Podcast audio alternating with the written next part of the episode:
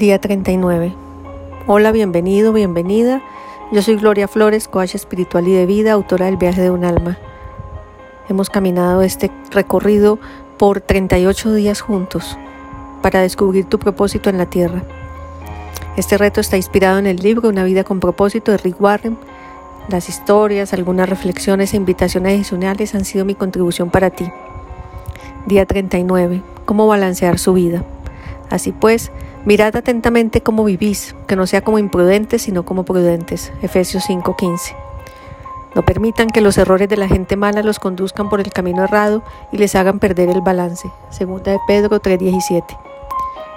Benditos sean los balanceados, perdurarán más que todos. Su vida es un pentatlón de cinco propósitos, los cuales tiene que mantener en balance.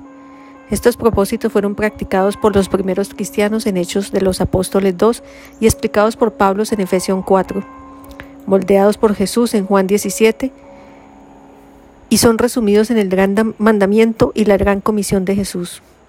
Estas dos declaraciones resumen de qué trata este libro, de los cinco propósitos para su vida. Ama a Dios con todo tu corazón, fue planeado para el placer de Dios, por tanto su propósito es amarlo por medio de la adoración. El segundo, ama a tu prójimo como a ti mismo.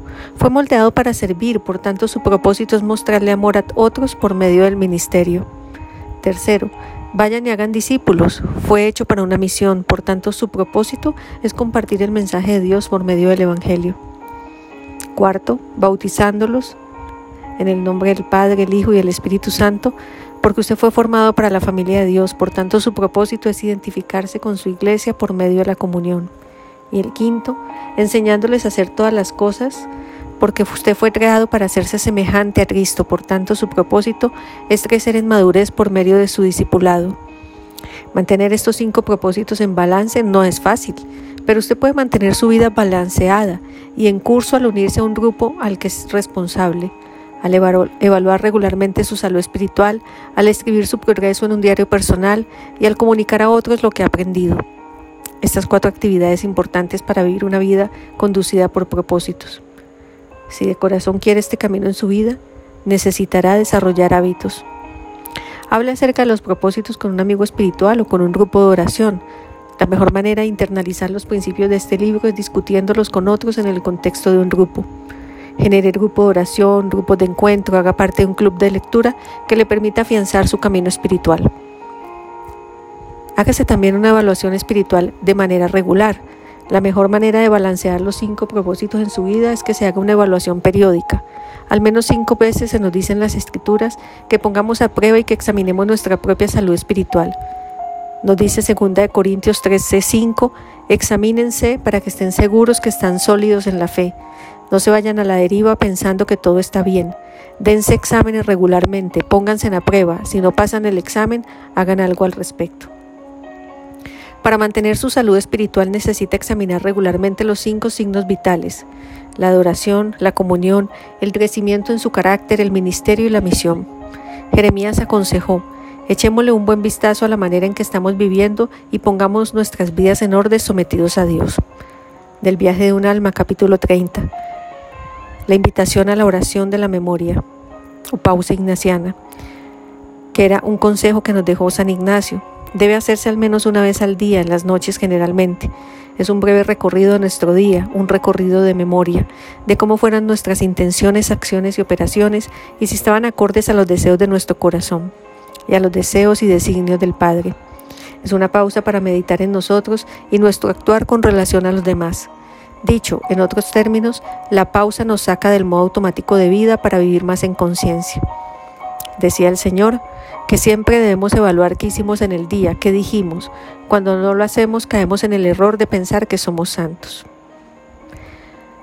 Escriba su progreso en un diario. La mejor manera de reforzar su progreso en el cumplimiento de los propósitos de Dios para su vida es el mantenimiento de un diario espiritual. La Biblia nos dice, es crucial que mantengamos ácido firmemente lo que hemos oído para que no nos, nos vamos a la deriva. Hebreos 2.1. Recordemos lo que ponemos en un registro.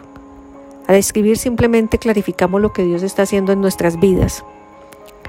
Nuestros pensamientos se desenredan cuando pasan por la punta de tus dedos, decía Trotman, del viaje de un alma.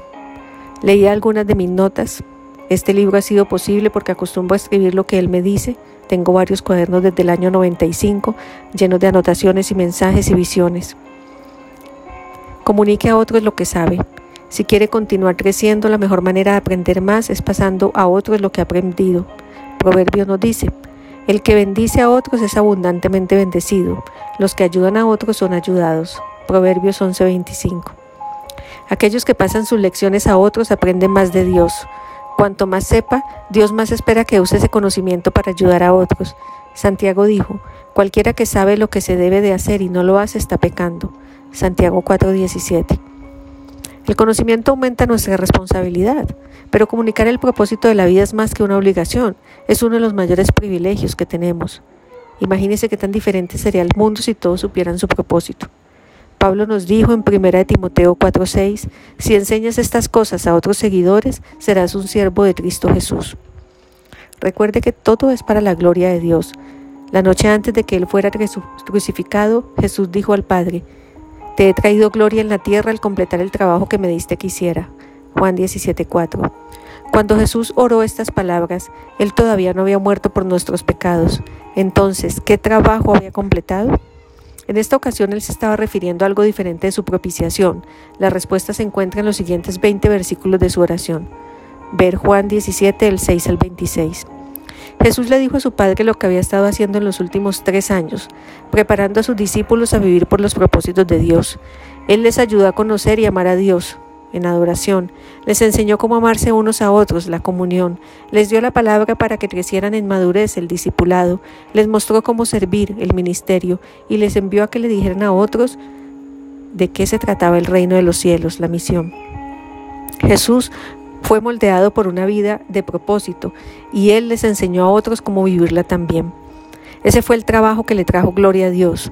Hoy en día Dios nos llama a cada uno de nosotros a que hagamos el mismo trabajo. Él no solo quiere que vivamos sus propósitos, Él también quiere que ayudemos a otros a hacer lo mismo. Recuerda que la reflexión de la palabra de Dios sin el Espíritu de Dios no da fruto. Revisa tus citas bíblicas de nuevo, medita y ora al Señor para que terminemos este, este caminar de manera exitosa. Recuerda que benditos sean los balanceados. Así pues, mirad atentamente cómo vivís, que no sea como imprudentes, sino como prudentes. Hazte la pregunta. ¿Cuál de las cuatro actividades, unirse a un grupo al que es responsable, evaluar regularmente su salud espiritual, escribir su progreso en un diario personal y al comunicar a otros lo que he aprendido, empezaré para mantenerme en curso y balancear los cinco propósitos de Dios en mi vida? Es un buen momento para revisar tus notas, revisar hasta dónde has llegado, las mociones y reflexiones que el Espíritu de Dios te ha suministrado, comprender que este camino es el inicio del resto de tu vida si así lo decides. Una vida llena de propósito, una vida para el servicio del Señor, una vida para los demás. Toma tus notas, dibuja, pinta, transmite tus reflexiones donde has considerado que es importante para ti hacerlas. Si esto ha sido una contribución para ti, compártelo. Sígueme en mis redes sociales, Instagram, Facebook, comenta. Revisa mi página web gloriafloresb.com, entérate de las diferentes actividades y programas. Nos vemos mañana en nuestro último día, el día 40.